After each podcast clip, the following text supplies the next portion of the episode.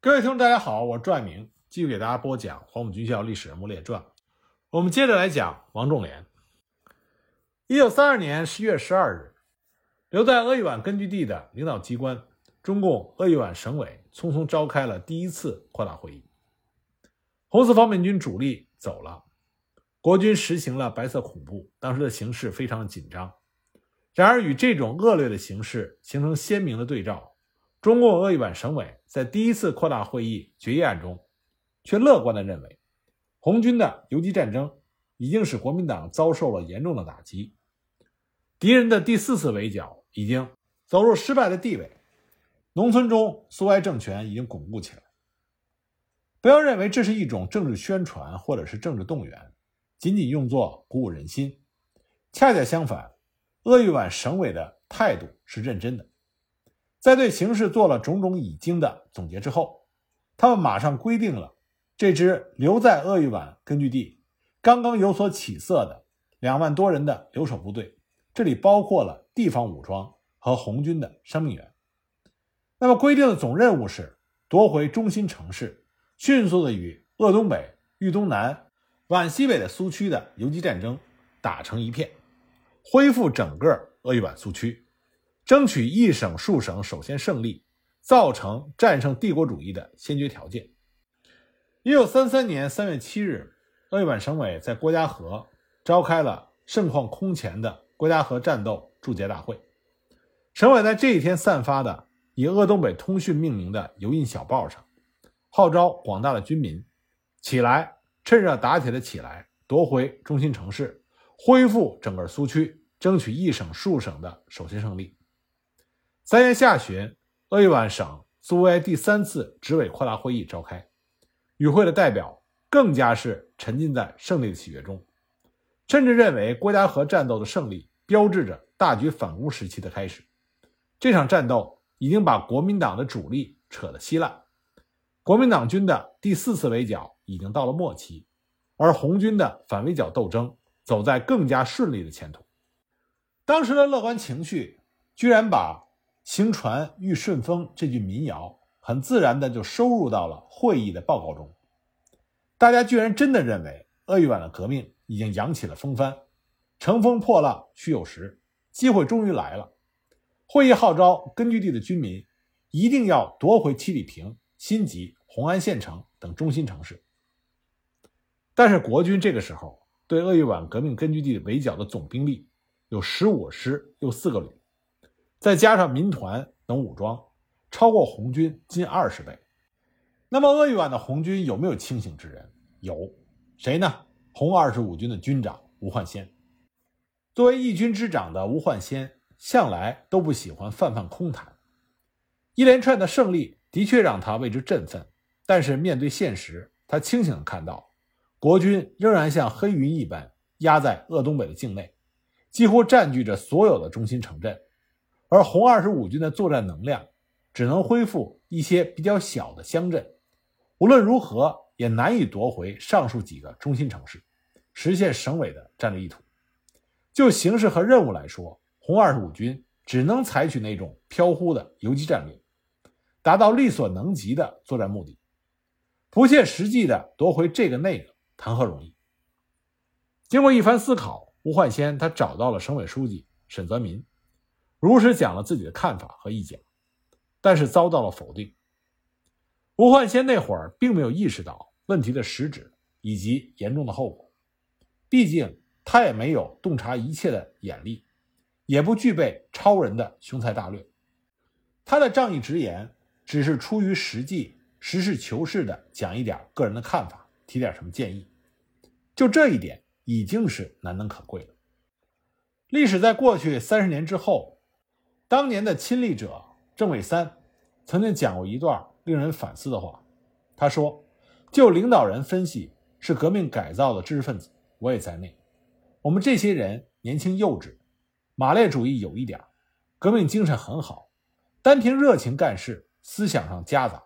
所谓夹杂，就是有主观主义。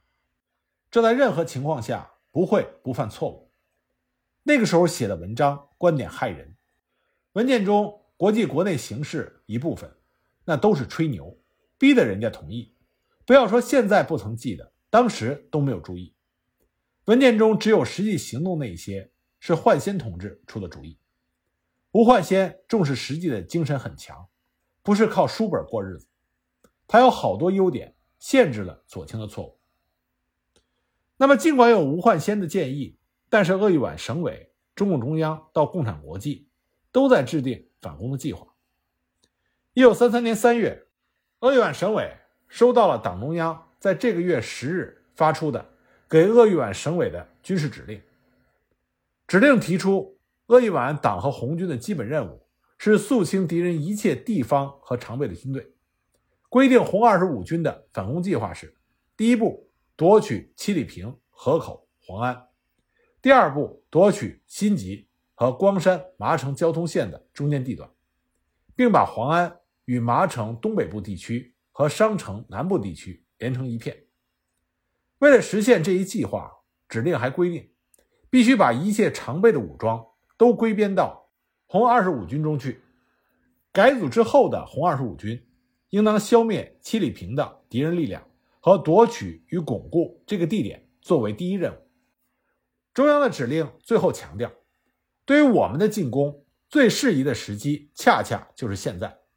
如果你们现在能够充分、迅速和坚决的。去执行我们所提议的军事行动的话，这看上去很委婉的措辞，可是军人们却能体会出军令的分量。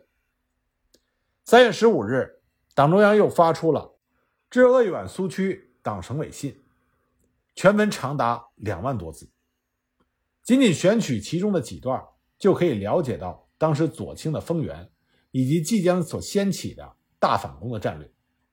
文中写道。前此送给你们的秘密训令，是关于再组织你们的军事力量及你们立刻要执行的军事计划。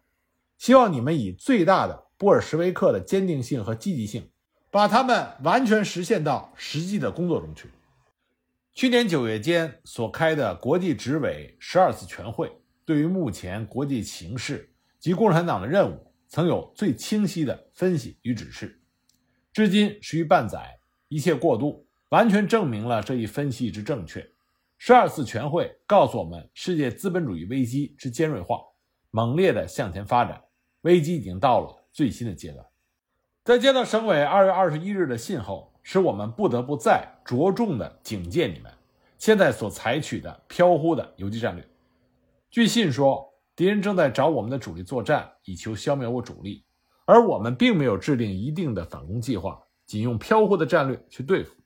这引起了我们严重的不安，我们责成省委根据中央此次之军事训令，立刻定下有计划的、有步骤的作战计划，不要重犯以往的大错。这来自于党的最高司令部的指示，是绝对不可忽视的铁一般的旨意。他一扫此前军事指令中绵里藏针的措辞，那么的尖锐，铁板钉钉，毫无商量的余地。即便是对反攻计划有异议的吴焕先，他这个时候除了服从党中央的决策之外，没有其他可以选择的余地。四月十四日，根据中共中央指令的精神，鄂豫皖省委发布了《鄂豫皖省委通告》第幺零六号，对当前的形势更加乐观的估计为，从国家和胜利以来开始的鄂豫皖的苏区反围剿斗争的反攻时期，并且具体规定了反攻的计划：一。完全消灭鄂豫皖苏区内部一切匪军民团。二、夺回新集、七里坪、红安县、宣化店、商城、金家寨等一切城市。三、收复整片苏区、鄂豫皖和扩大新的苏区。四、拿鄂豫皖苏区积极反攻和反攻的胜利，来多牵制敌人的兵力，帮助中央苏区。鄂豫皖省委这时候提出的口号就是“反攻，反攻，夺回七里坪”。七里坪坐落在黄安县城以北二十公里处，是一个有几百户人家的大集镇，四面群山环抱，倒水河从西门外悠悠流过。当年黄麻农民运动的烈火就是从这里点燃的，很快就映红了整个大别山。一九三一年十一月，红四方面军也是在这里宣布建立。七里坪当时改名为列宁市。总指挥徐向前正是在七里坪这里。检阅了威武雄壮的红四方面军。一九三二年十二月，国军占领了七里坪。七里坪地势险要，自古以来都是一个兵家必争之地。国军占领了七里坪之后，在这周围修筑了碉堡、围墙、壕沟，设置了路寨、铁丝网，布置了重重防线，构成了非常坚固的防御体系。在这里驻防的是万耀煌率领的十三师，而王仲廉所在的八十九师驻扎在黄安，和七里坪的万耀煌十三师形成了犄角之势。国军也在紧紧盯住七里坪，似乎他们预料到这里很快就会有战事。到了四月下旬，国军已经做好了兵力部署，一旦七里坪打响，那么国军就马上会从西南两路前来增援。而红二十五军装备这时候比较差，弹药给养非常的缺乏，想要打下七里坪，困难可想而知。那么这种情况，红军中不少的领导干部是十分清楚的。在战前动员会上，吴焕先、徐海东都提出了反对意见，还有不少红军将领也表示了异议。但是鄂豫皖省委强调中共中央的指令必须执行，强调夺回七里坪对恢复苏区的作用和意义。坚持一定要打，并且指出，把敌人逼走，这就是胜利。因此，这场影响红二十五军命运的七里坪战役就发起。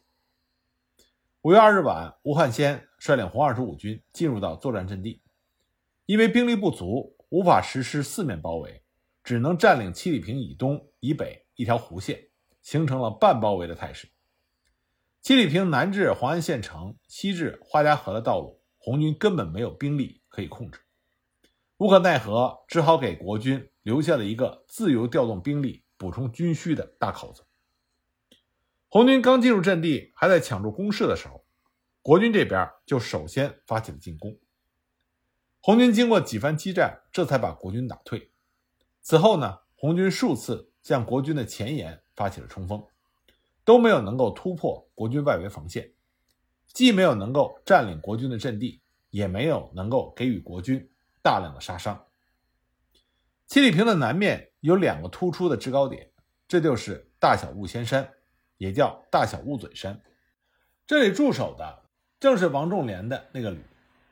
王仲廉设置了非常坚固的前沿阵地，因此红军发起进攻之后没有能够得手。七日晨，红军七十三师二十一团袭击国军的制高点小雾仙山。但仍然没有能够夺取国军的阵地。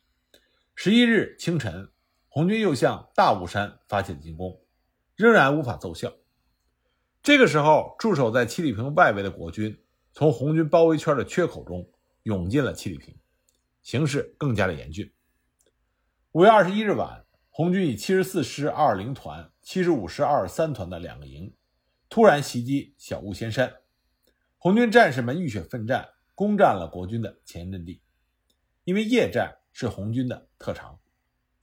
不过在第二天拂晓，王仲廉命令他麾下的两个团在强大火力的掩护下居高临下，猛烈反扑，红军被迫撤回。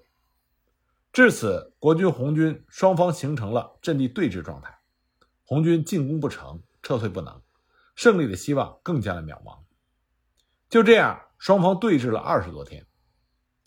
七里坪之战对于红军来说是罕见的持久之战，红军餐风露宿，艰难地维持着。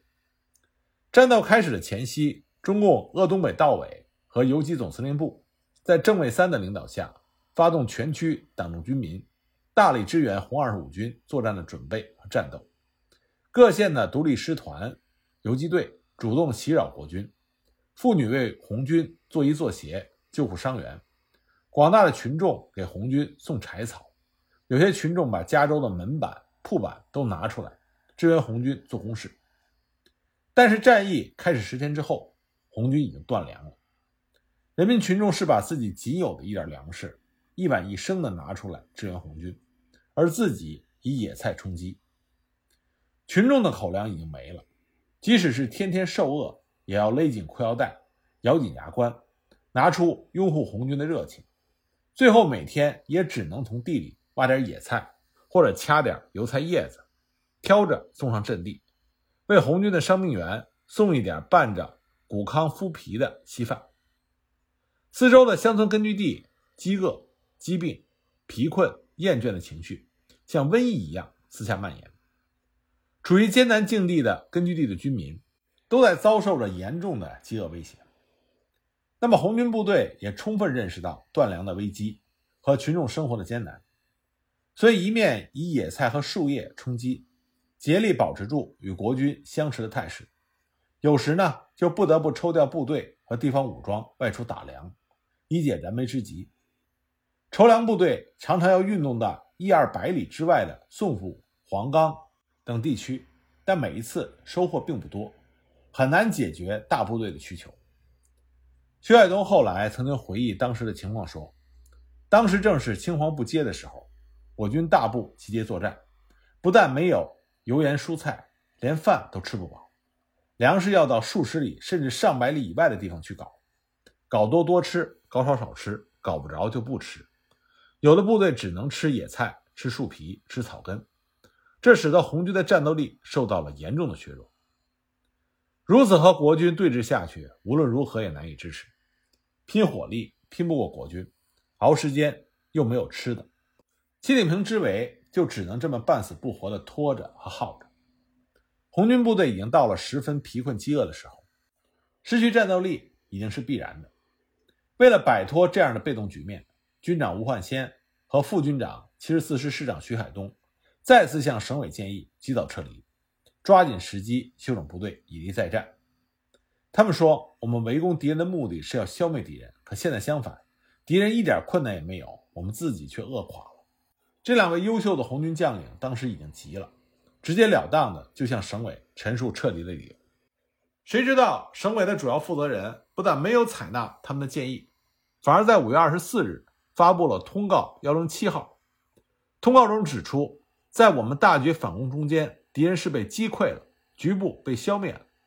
目前全国革命是在高潮中，蒋介石的主力是被中央红军击溃了，他的全部军队是被全国各大苏区和农村游击区域牵制着，绝不会增加兵力到我们这苏区来，因此我们能够继续顺利的进行反攻敌人。现在麦子熟了，谷子正要下种，红二十五军包围七里坪，把国民党的主力牵制住了，这是对春收春耕最大的保障。通告要求迅速、坚决地拿下七里坪，还要准备更大的力量，加倍迅速地夺回一切其他的中心城市。通告还强调指出，怀疑能拿下七里坪和各中心市镇就是右倾思想。在当时的省委看来，能不能拿下七里坪，已经成为革命成败关键的分水岭。除此之外，没有别的道路可以选择，胜败在此一举。在通告中对此已经有了定论：革命是不许可停止的，不进就要退，不是胜利就是失败。如果拿下七里坪，苏区立刻大大的扩充巩固，并且走上顺利完成一省数省政权的大路；如果拿不下七里坪，鄂豫皖就要重新受到残酷的迫害，群众的粮食就会完全的落空，发生很大的饥荒，革命就将走到更困难的环境。除了这两条路线之外，没有不进也不退的中间道路。我们在全国革命高涨这样有利的态势下，绝没有理由放弃这个胜利的前途，自己走到失败的道路上去。然而，现实是残酷的。就在这个通告发布的第二天，五月二十六日，红七十四师在达古岭附近劫国军的给养，和国军浴血奋战，结果付出了很大的代价。仅仅收获到面粉二十二袋，而红军却伤亡了一百六十多人。第二天，又以一百八十多人的伤亡代价，在古风岭附近获得了面粉三十多袋。这两次武装打粮行动，以三百四十多人的伤亡代价，仅仅换来了五十多袋面粉，平均每一袋面粉要以七个红军战士的流血牺牲来换。这无情的伤亡数字，实际上已经宣告了夺取七里坪的破产，也是对省委通告的最实际不过的回答。当然，还有比这更糟糕的。六月初，徐海东带领七十四师绕到了七里坪西南方向的登陆山地区，截取国军的给养。八十九师师长汤恩伯发现红军行动之后，亲自率领二六五旅从黄安县城出发，大举向登陆山地区进击，同时命令王仲廉二六七旅一个团由七里坪西出堵击，断红军的退路。六月三日，徐海东率部先后在登陆山、幺二山与国军展开了激战，经过多次的肉搏，这才得以夺路返回。可粮食一粒也没有获得。当时红军缺粮缺到了什么程度？吴焕先的妻子是靠着一家一家的去乞讨，这才给红军送来了一小袋的口粮，里面有大米、小麦、黄豆、谷糠、麸皮。而吴焕先的妻子在给自己的丈夫送去这一小袋粮食之后，活活饿死了。到了六月上旬。多日的饥饿、劳累、疲惫，再加上战斗伤亡、疾病减员以及扩大化的肃反，红二十五军一万多的人马损失过半，剩下的六千多人体质也是极度的虚弱，已经到了难以补救的地步。而国军趁着红二十五军兵陷七里坪之时，不断的侵犯鄂豫皖根据地中心区域，破坏麦收和插秧，逼迫着群众插白旗。强化反动统治，形势也是日益严重。如果再持续七里坪之围，红二十五军很有可能全军覆没。因此，六月十三日夜，鄂豫皖省委不得不决定全军撤出七里坪。七里坪之战让红二十五军和鄂豫皖根据地遭受了严重的损失，也逼迫着红二十五军最终走上了长征的道路。那么，在完成了对鄂豫皖苏区红二十五军的围剿之后，同年秋，王仲廉部随着八十九师调赴江西，参加对中央苏区第五次围剿。同年十二月，王仲廉升任为八十九师副师长。十一月的时候，福建事变爆发，八十九师在第十纵队的指挥下，由福建、永安、华安等地向闽南进攻。一九三四年一月，福建人民政府失败。二月，王仲廉就任八十九师代师长，继续参加对中央苏区的围剿，由福建建宁、泰宁向江西进攻。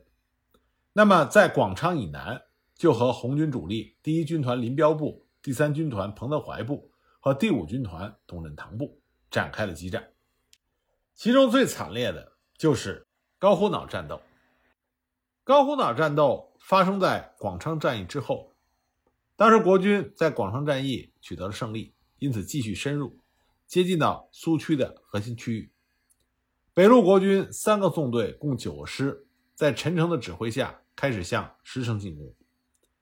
在广昌到石城进攻的轴线上，将进入高虎脑、万年亭、义前山地。彭德怀率领红三军团和红五军团三十四师，就在这十五公里的纵深部署了五道防线。高虎脑是位于广场到石城大道之间一座海拔四百零六米的山岭，因为形状如同仰首蹲坐的猛虎而得名。因为它特殊的地理位置，红军决定把这里作为红军抗击国军的主战场。那么具体的作战部署就是：红三十四师在第一线且战且退，把国军吸引到红三军团的预设阵地；红三军团第五师。防守高虎脑主阵地，红四师则在红五师的右翼隐蔽待机。